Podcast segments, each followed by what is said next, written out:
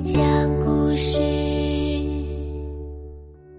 宝贝，你好呀，我是你的葫芦姐姐，又到了葫芦姐姐给你讲《伊索寓言》故事的时间啦。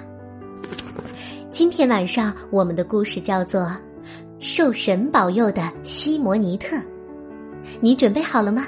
那么就竖起小耳朵，我们的故事开始啦。受神保佑的希伯尼特。希伯尼特是希腊著名的诗人，一个大力士让他为自己写一首颂扬功德的诗。可是这个大力士没有什么突出的功绩，他的亲戚也都是些无名之辈，题材实在是既贫乏又可怜巴巴。无奈，诗人先是绞尽脑汁的夸赞大力士的力大无穷，转而呢讲希腊神话中的卡斯多和波洛克斯这两位英雄。诗人称赞他们是声震八方的角斗士的楷模，绘声绘色的描绘两兄弟建立丰功伟绩的战斗场景。如此这般，诗人对这两位后成为双子星座神的赞美，占了整个作品篇幅的三分之二。大力士在此之前曾经答应付给诗人一笔稿酬，但他翻阅了作品之后，却只肯付三分之一的酬金。他还说：“其余的酬金就让卡斯多和波洛克斯去付吧。”然后他又邀请希伯尼特共进晚餐。诗人答应前往，他除了要领取酬劳之外，还想听听别人对他写的作品的感谢之词。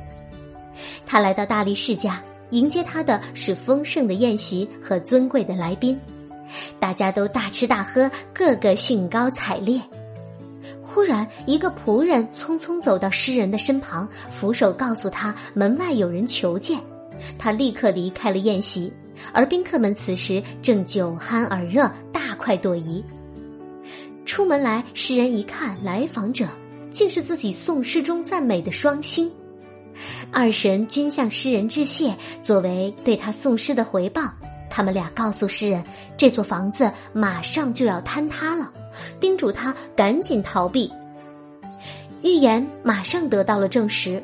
一根梁柱轰然倒下，梁柱倒下时压断了大力士的双腿，大多数来宾回家时都缺胳膊少腿，成了残废。